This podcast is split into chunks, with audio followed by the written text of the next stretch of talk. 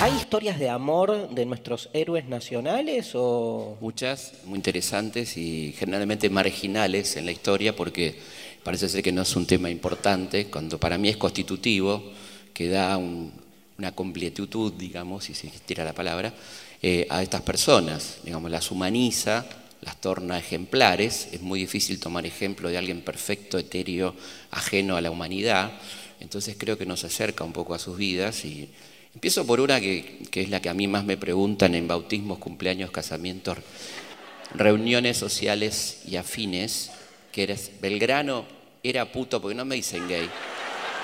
No me dicen gay. Ni siquiera tienen la delicadeza de decir gay. Pero mira que te pueden preguntar muchas cosas, van a eso. Van a eso, no sé, no sé por qué tanto les preocupa. Tendrán que verlo con su psicólogo. Eh, a mí la verdad que eh, fue tal el, nivel de acoso de esta pregunta que me puse a investigar la sexualidad de Belgrano, eh, que por supuesto no era gay, era un tipo muy requerido por las damas y respondía mucho. Si lo hubiera sido no hay ningún problema, por supuesto, ¿no? Pero sí está esta cosa de, que no podía hacerlo, ¿no? no, no puede de ninguna manera un héroe serlo, ¿no? Y una cosa que me asombró investigando por qué la acusación, digamos, en el machismo que nos domina, tenía que ver con dos cosas. Una primera, por su voz aflautada. Fíjate vos qué determinante, ¿no? que tenía un problema de voz, un problema en las cuerdas vocales, que efectivamente tiene una voz finita. La segunda es mucho más grave y es porque fue una persona que dedicó mucho de su vida a la cuestión de género. Fue el primero que se ocupó del problema de la mujer en nuestro país eh, con escritos extraordinarios. En 1795 él escribe sobre la igualdad del hombre y la mujer en un contexto mundial altísimamente desfavorable. Pensemos que un año antes en París una mujer llamada Olimpia de Goyes presenta el petitorio por los derechos de la mujer y la ciudadana, entendiendo que los derechos del hombre eran para los varones, no para la humanidad, presenta esos 17 puntos y en ese París progresista, etcétera, la mandan a la guillotina, Olimpia. Y un año después tenés a Manuel Belgrano que escribe este texto extraordinario que habla de la necesaria igualdad, de, que la mujer debe acceder a los tres niveles de la enseñanza, mucho hablando de estas cuestiones de la mujer, con lo cual, para una mentalidad machista, este tipo no podría ser otra cosa que un afeminado, como dicen, incluso lo dicen, ¿no? abiertamente. A mí me parece muy interesante. Entonces, ¿por qué lado viene esta asociación con esta pregunta que me tiene un poco cansado, pero ya me acostumbré, digamos, ¿no?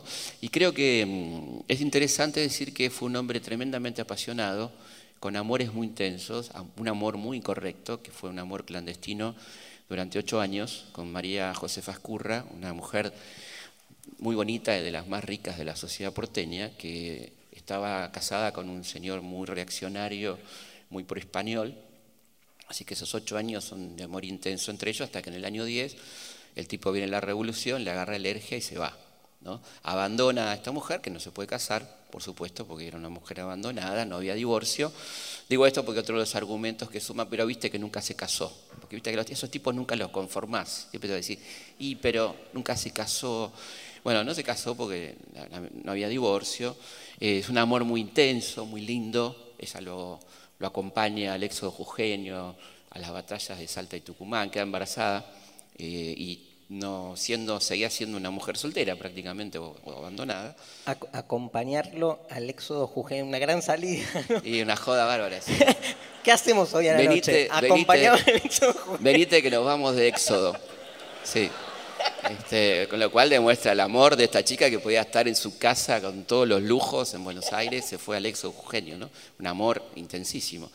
Y bueno, eh, decide tener el, niño eh, en la casa de su hermana, que era nada más y nada menos que Encarnación Escurra, recién casada con Juan Manuel de Rosas, y el niño se era criado por Rosas, ¿no? como Pedro Rosas y Belgrano. Y hay una muy, muy linda historia de cómo Rosas le cuenta de quién es hijo, ¿no? Con mucho orgullo de quién era hijo este muchachito. Creo que es una historia fuerte, interesante, que humaniza en el buen sentido, acerca, en vez de esta cuestión de los próceres o lejanos. A mí me gusta mucho más el término que usan en Estados Unidos, que es padre fundador, que es mucho más este, cercano y más real, sobre todo una persona como Belgrano que pensó la patria, ¿no? Fue el primero en pensar la patria con ese nivel de, intensidad, claridad. El primero que habló de industria en nuestro país, que dijo, los países civilizados se cuidan de no exportar materia prima porque de lo contrario están creando desocupación en el país exportador y ocupación en el país importador y manufacturero. terminaba diciendo con ese afán didáctico, no exportemos cueros, exportemos zapatos, 1796. Pero no era que solo creó la bandera. No, se ve que no. Eh, bueno, y hay muchas, muchas historias que... Pero a ver, hay un montón de historias de amor, obviamente solapadas. Si con todo lo que dijimos tuvieras que elegir una así como... Bueno, como, como historia así, hablando de que dijimos romántica, si bien es prerromántica por la época, porque transcurre en 1810, seguramente la historia de Mariano Moreno y María Guadalupe Cuenca, ¿no? Una historia muy fuerte que se inicia en Chuquisaca. Recordemos que Mariano va a Chuquisaca a estudiar para cura. Eh, la situación de Chuquisaca, el fervor revolucionario todavía vigente de, la fracasada rebelión de Tupac Amaru y Tupac Katari, el, el clima de insurgencia minera en ese lugar cercano a Potosí, de gran explotación, eh, el empezar a leer textos jurídicos y además eh, encontrarse con el amor de su vida es un giro violento en su vocación. De una manera muy curiosa, yo digo amor a segunda vista, porque él se enamora de un retrato como si hoy fuera Instagram, ponele. Pero como un retrato. Y él va a un negocio en Chuquisaca, ve un retrato de una chica muy bonita y pregunta si existe, le dice que sí, que se llama María Dulpe Cuenca, pero que va para monja, le dice, bueno, yo voy para cura, no hay problema. Mentira eso. No, no, verdad, verdad. Bueno, por lo menos así dicen. Este, y, bueno, se conocen, es un amor muy intenso, muy, muy interesante, una chica muy, muy politizada, muy metida en la política, muy compañera de Mariano, que cuando Mariano va en ese viaje hacia la muerte y al mes de que Mariano no, no recibir carta de él, eh, Guadalupe empieza a escribir. Eh, y lamentablemente la primera carta de Guadalupe está fechada el 14 de marzo del 10, cuando ya hacía 10 días que Mariano estaba muerto, ¿no? Eh, en el fondo del mar. Y ella ignora eso y le escribe cartas. La primera reclamándole que no la engañe con una inglesa, imaginándoselo, en Londres, y a la vez contándole cómo la revolución retrocede, cómo la derecha de la revolución encabezada por Saavedra ha tomado el control, y hay una carta impresionante del 25 de mayo del 11, donde le cuenta cómo fue la conmemoración de la revolución, donde dice Saavedra prohibió gritar los vivas a la patria y los mueras al rey, todo está perdido, los compañeros están siendo detenidos, todos los morenistas están siendo deportados. Le cuenta su situación personal, de una mujer que ha quedado sola con su hijo, acosada por los enemigos.